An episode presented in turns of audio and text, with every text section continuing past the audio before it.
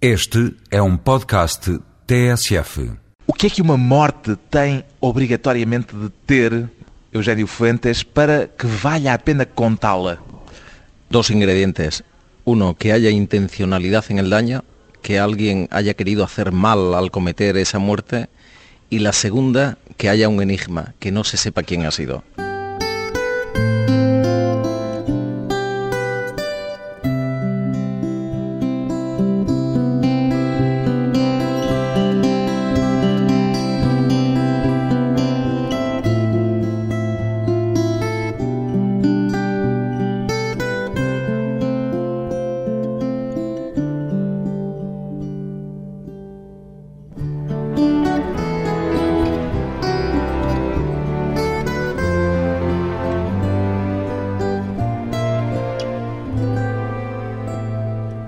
Eugênio Fuentes, 48 anos, escritor. Devo apresentá-lo, Eugênio Fuentes, como escritor policial? No, creo que si solo fuera un escritor policial, si se me clasificara como escritor únicamente policial, sería una reducción. Yo pretendo ser un escritor que también escribe novelas policiales. Recientemente mi penúltima novela es una historia sobre el maltrato a las mujeres, este tema que Violência doméstica. La violencia doméstica, que está tan Tem de moda. usado então o policial como podia usar qualquer outro género romanesco para Sí. escrever os seus romances? Sí, sí, claramente. Yo no creo, partimos de una premisa, yo no creo en ninguna jerarquía de géneros. No creo que Libro do Desasosego sea una obra peor que los poemas de Pessoa, ¿no? O no creo que sean mejor os Lusíadas por estar escrito en verso que otra cualquier obra por escrita en prosa. No creo que los ensayos de Montaigne sean mejores o peores que el Quijote, porque hierarquia não está no género no está do ni- livro. Efectivamente, ni siquiera en un autor. Entonces, hay que juzgar al libro por sí, independientemente de los componentes genéricos que pueda tener, ¿no? O que é que o tem levado mais frequentemente a escrever policiais do que outro tipo de romances?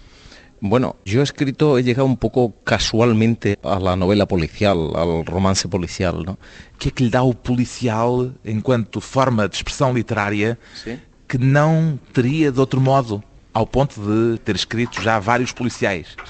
Bueno, pues a mí me gustaría escribir otros géneros, pero quizás un escritor escribe lo que puede y no lo que quiere. Lo que me da el policial es la continuidad o adscribirme a una corriente que a mí me gusta llamar literatura del dolor, que viene desde el principio de los tiempos. Yo creo que el impulso primero de todas las literaturas nacionales es el dolor lo que impulsa al hombre a escribir. ¿no?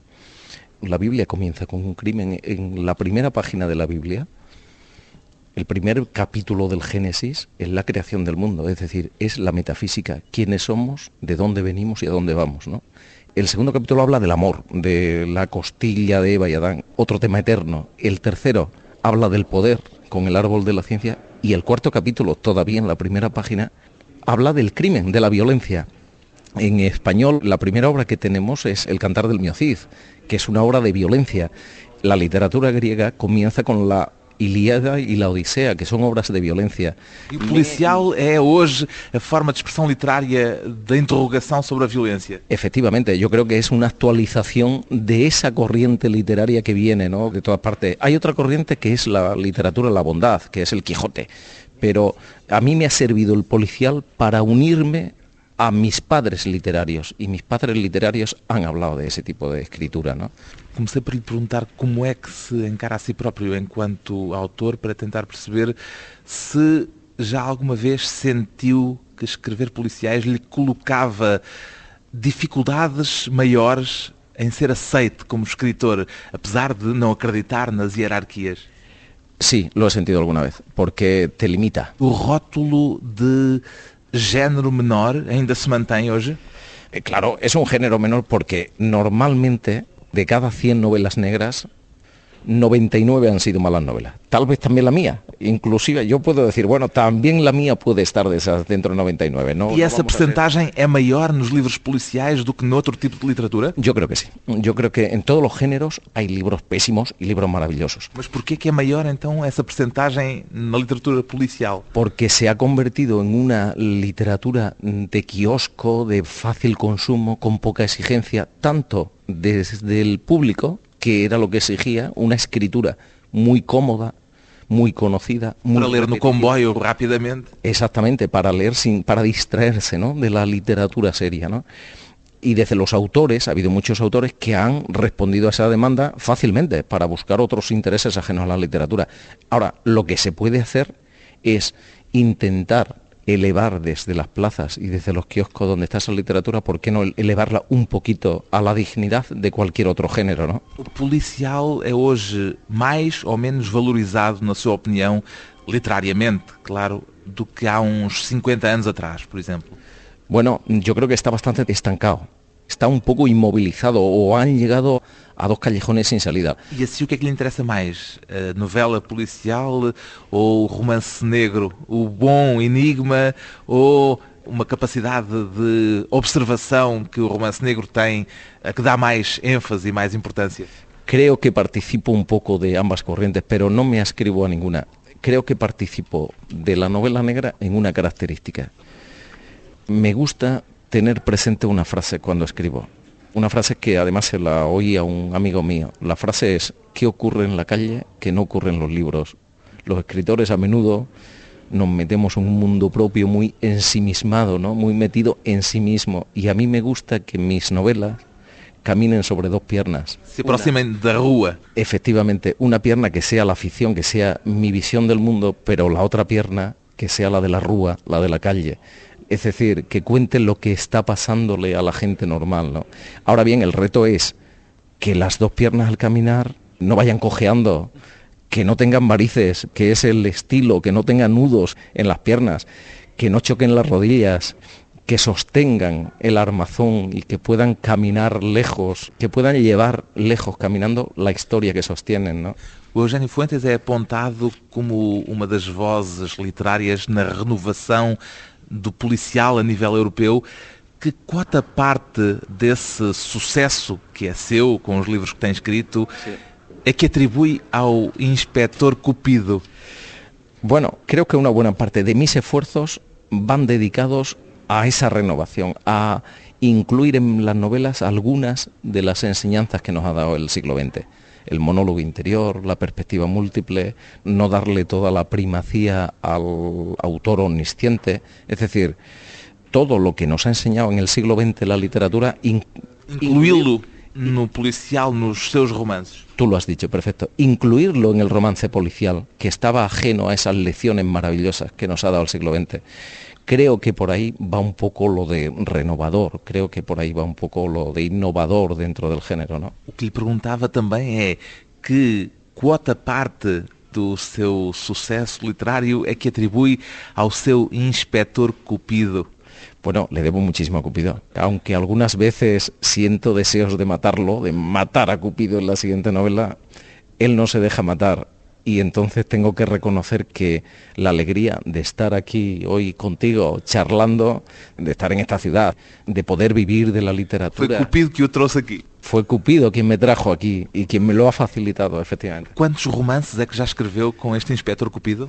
Pues uno, que no lo digo, que es muy malo, todo el mundo Primeiro de todos, errores. Sí, sí, se lo he borrado de Por mí. isso é que se estreia na tradução portuguesa com o segundo romance da série Cupido. El interior del bosque es el segundo, pero como si fuera el primero, porque el primero es un secreto, no se lo decimos a nadie, lo he borrado de mi, de mi bibliografía. El interior del bosque es el primer título, por decirlo así, y hay tres títulos, acaba de salir uno ahora, ¿no? Era una trilogía y ahora es una tetralogía, hay cuatro títulos de Cupido. Como é já mais ou menos habitual nas convenções deste género, o Inspector Cupido é um solitário. Será um homem desencantado também? Sí, un poco desencantado. Viene de un pasado amoroso fracasado, que yo no sé bien los detalles, quizás algún día escriba esa novela, no lo sé todavía. Portanto, há coisas de Cupido que ainda estão para desvendar para o próprio autor. Eh, claro, entonces, como todavía hay muchas cosas que no sé de él, seguiré escribiendo hasta que lo sepa. Es solitario, como tú has dicho, entre otras cosas, el deporte que practica, él se mueve en bici, es un grandísimo aficionado al ciclismo.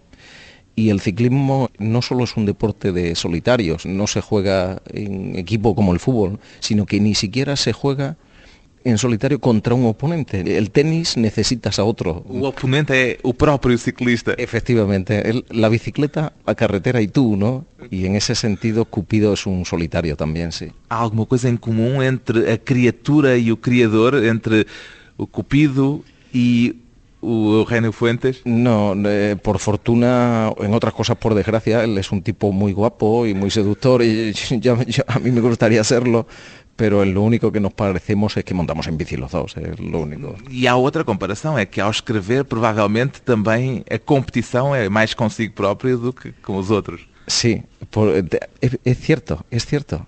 Hay una segunda coincidencia. Yo escribo en competición conmigo, es decir, él hace investigaciones de personas y yo hago investigaciones de personas ficticias, o sea, él hace investigaciones de biografías de los muertos y de las víctimas y yo al fin y al cabo también hago investigaciones porque investigo sobre los personajes que estoy escribiendo. Duas formas de tentar desvendar a natureza humana. Depois de um breve intervalo, regressamos com Cupido e Eugênio Fuentes às voltas com os crimes de Breda.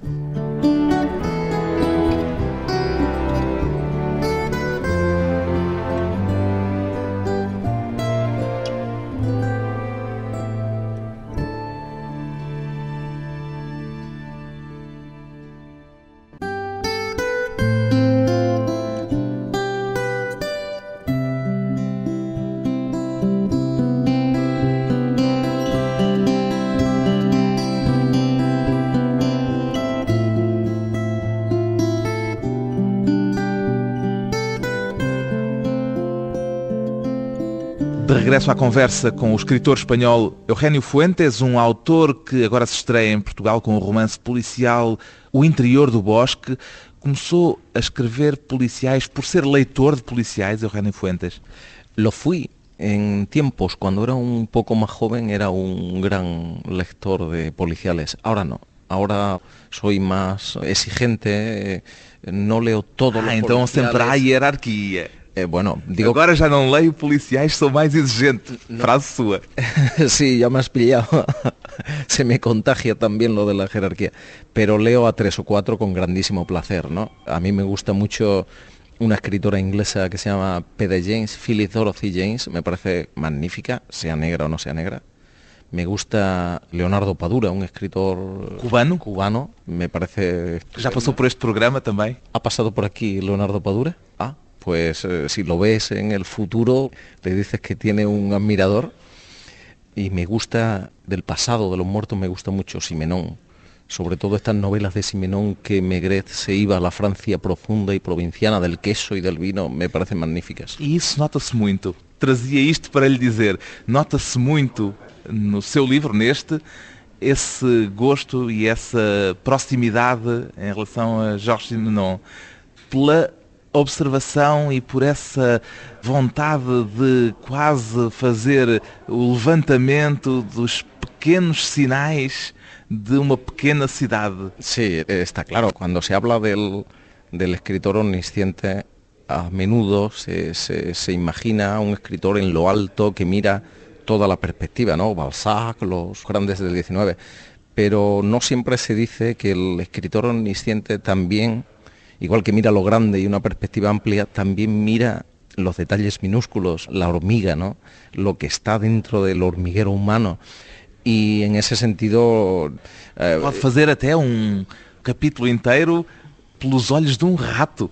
Efectivamente, hay unas, un, un capítulo entero que se dedica a los movimientos de un animal que va por la tierra y que hay que mirar lo minúsculo para descubrirlo. ¿no? Sí. O rato que está na capa da edição portuguesa deste livro? Sí, está, tienen, es un indicio, es un libro bellísimo.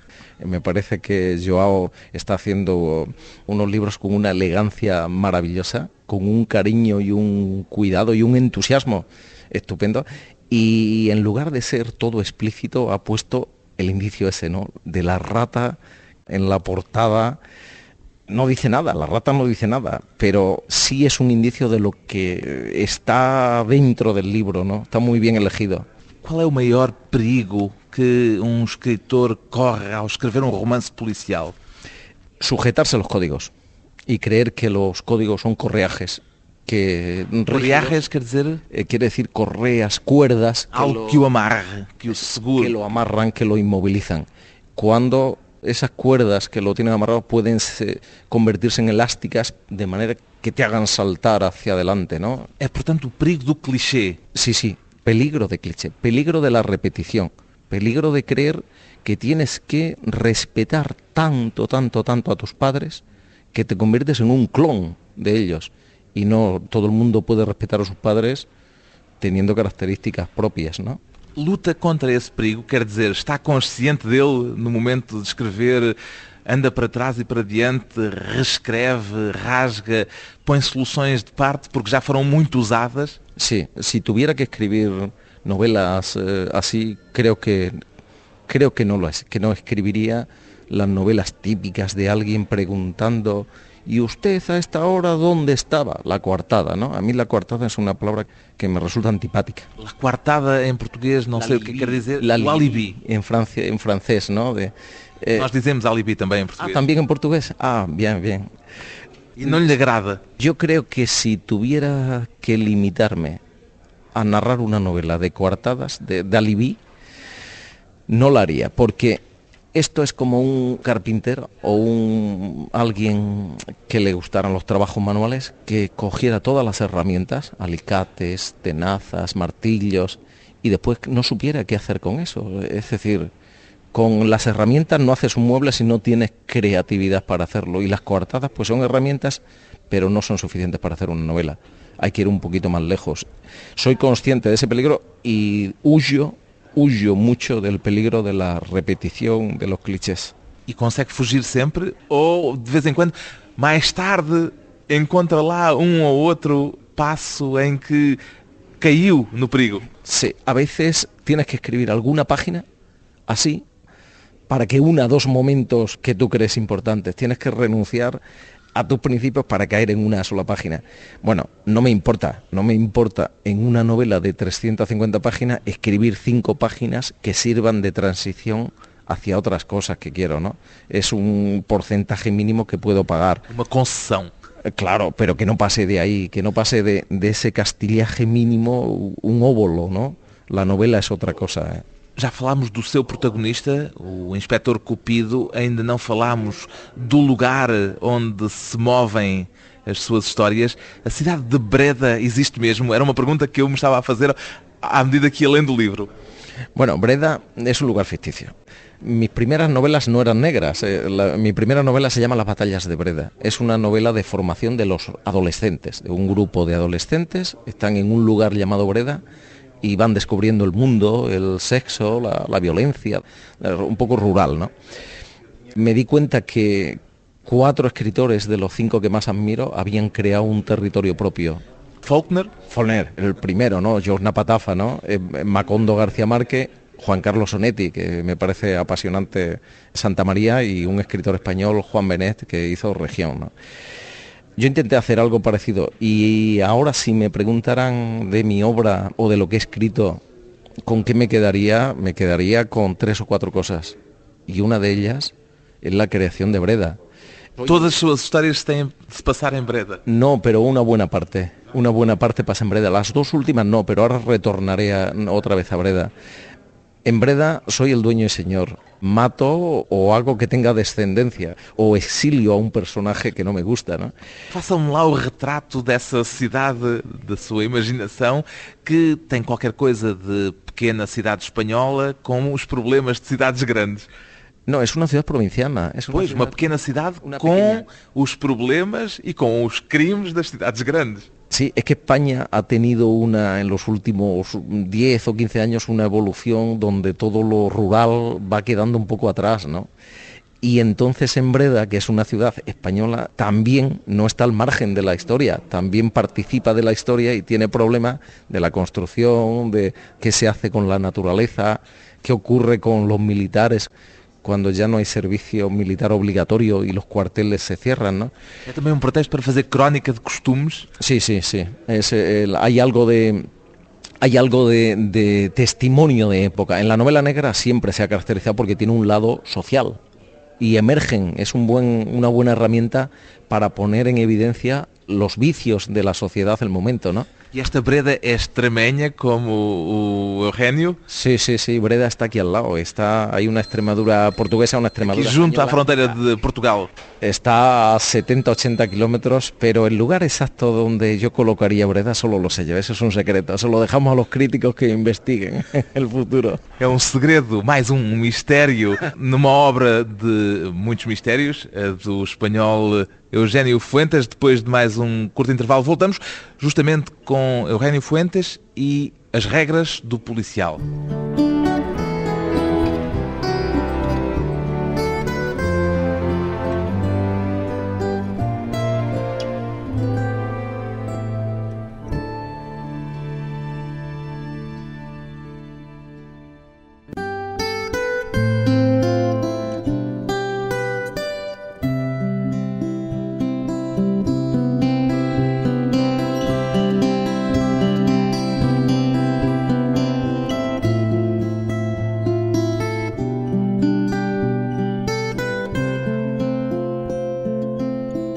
Convidado hoje para a conversa pessoal e transmissível o escritor espanhol Eugénio Fuentes, qual é a sua regra literária número um, Eugénio Fuentes? En cuanto al género negro, no hacer trampas al lector. Yo sé que algunas veces parece que puedo dar la impresión de estar un poco distante al género, pero ya que estas novelas son de género negro, no hago ninguna trampa al lector. Essa é uma regra do policial clássico. Pero se extiende también a la literatura, ¿no? Hay escritores tramposos, no policiales o no. Hay escritores que manipulan la emoción, que se manipula el discurso, ¿no? Conheces 20 regras do policial célebres, clássicas do norte-americano S.S. Van Dyne? Ah, sí, sí, sí, efectivamente. É a primeira dessas regras diz que o leitor deve ter tantas oportunidades de resolver o mistério como o detetive. Bueno, eso se parece un poco a lo de no hacer trampas. Exactamente. Yo, yo creo que esto, sí, había leído eso, no, no lo asociaba yo a lo de las reglas Van Dyne. Hay otras reglas de Chandler, me parece 10 reglas. Pero As do Chandler são diferentes porque são mais do lado do romance negro, da Sim. novela negra. O S.S. Van Dyne é mais um escritor de mistério e eh, do policial, eh, digamos, à antiga. Sí, sí, Van Dyne es más lo que habíamos hecho policial y, hombre, Chandler o Hammett son puro, puro negro, eso es puro negro, ¿no?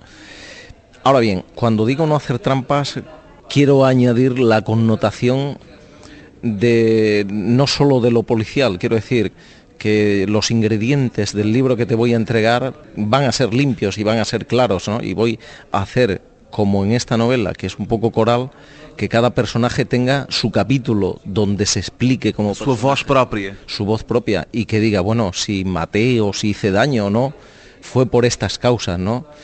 Y Cupido es un poco ahí un, un espectador compasivo, es decir, que no son novelas de buenos buenos y malos malísimos, sino que hay una serie de razones.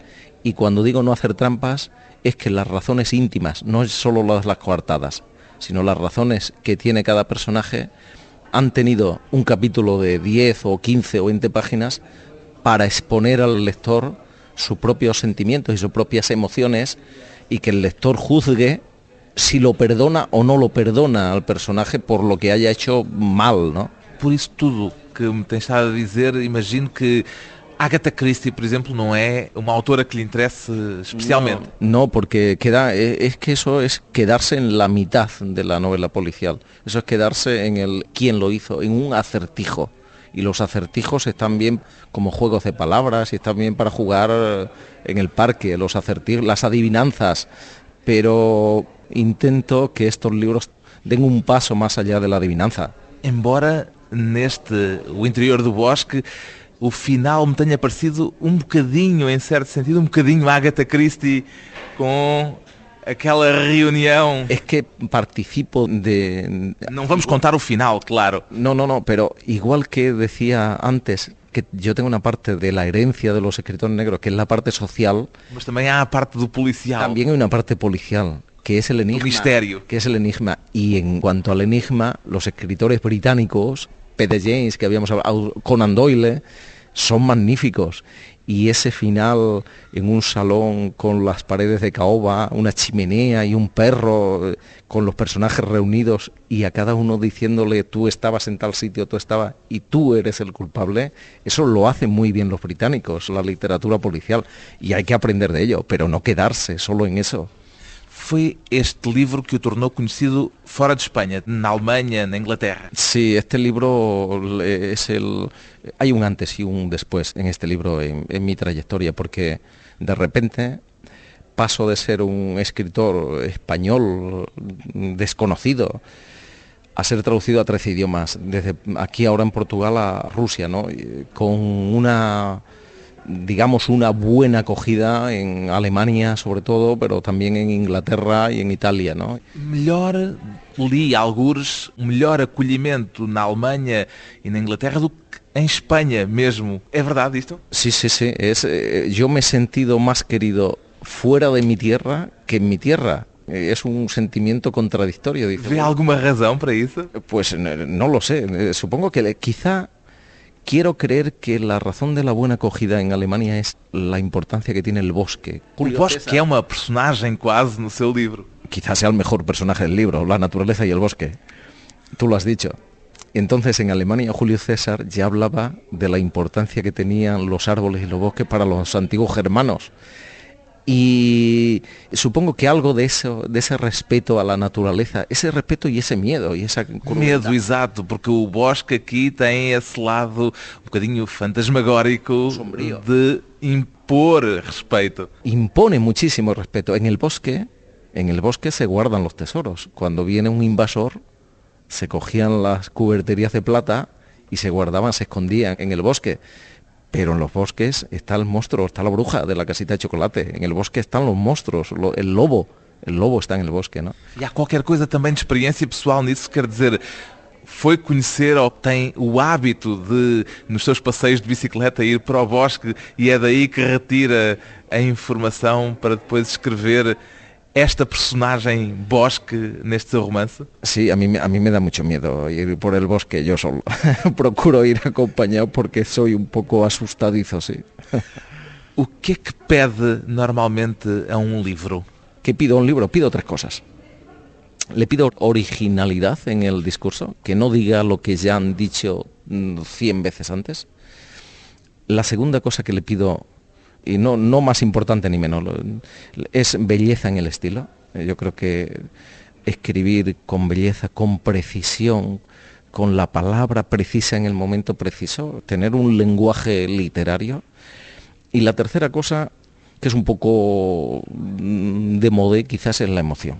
A mí me tengo la sensación que el siglo XX, con el abstracto, con el atonalismo en la música, co- co- O romance metaliterário? Con el romance metaliterario, ha dejado un poco de lado la emoción, la emoción en el mejor sentido de la palabra, ¿no?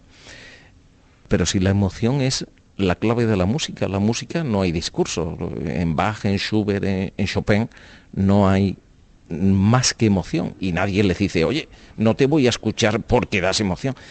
Bueno, pues a mí me gustan los libros que me conmueven, no que me hacen llorar, eh, no así una, no esos llantos de la tele y de la media que se ponen a contar una historia, no, sino que una conmoción interior, ¿no? Que es la tragedia griega, que es, eh, ahí está todo. Ese estremecimiento es la tercera característica que le pido a un libro. E quer de um livro que lê o mesmo que deseja para os livros que escreve ou são coisas diferentes aquilo que quer de uns e de outros? No, no, yo le exijo, me exijo, quiero incluir en mis libros lo mismo que yo le exijo a, a los libros de los demás. Quiero que esas tres características estén presentes. Lo intento. Luego lo conseguiré o no lo conseguiré, pero parto de, de esa ambición. Yo creo que hay que ser ambicioso, literariamente ambicioso. Luego ya el mercado que te diga sí o no, es una cuestión que si viene el éxito, pues perfecto. Pero literariamente hay que ser ambicioso. Tú no puedes partir de unos presupuestos artísticos mediocres, porque nunca llegas a, a todo lo que te pretende. Si no te pones el listón alto, todavía bajarás más, ¿no? Gosta mais de ler ou de escrever, Eugênio Fuentes? Pues eh, digamos que por época, si estoy lleno de ideas, gozo más escribiendo. Escribir ante un papel en blanco, si tienes el impulso y las ideas para escribir, es uno de los placeres de los que hay tres o cuatro cosas en el mundo igual, no hay nada más. Pero en los otros momentos de reposo o de fatiga, leer es el otro gran placer relacionado con la literatura. Sí. A literatura como uma forma de prazer e de interrogação. Eugênio Fuentes chega agora a Portugal com o Inspetor Cupido, o livro de estreia português deste escritor espanhol, é também o livro de estreia de uma nova editora, a Sudoeste. O livro chama-se O Interior do Bosque. Muito obrigado.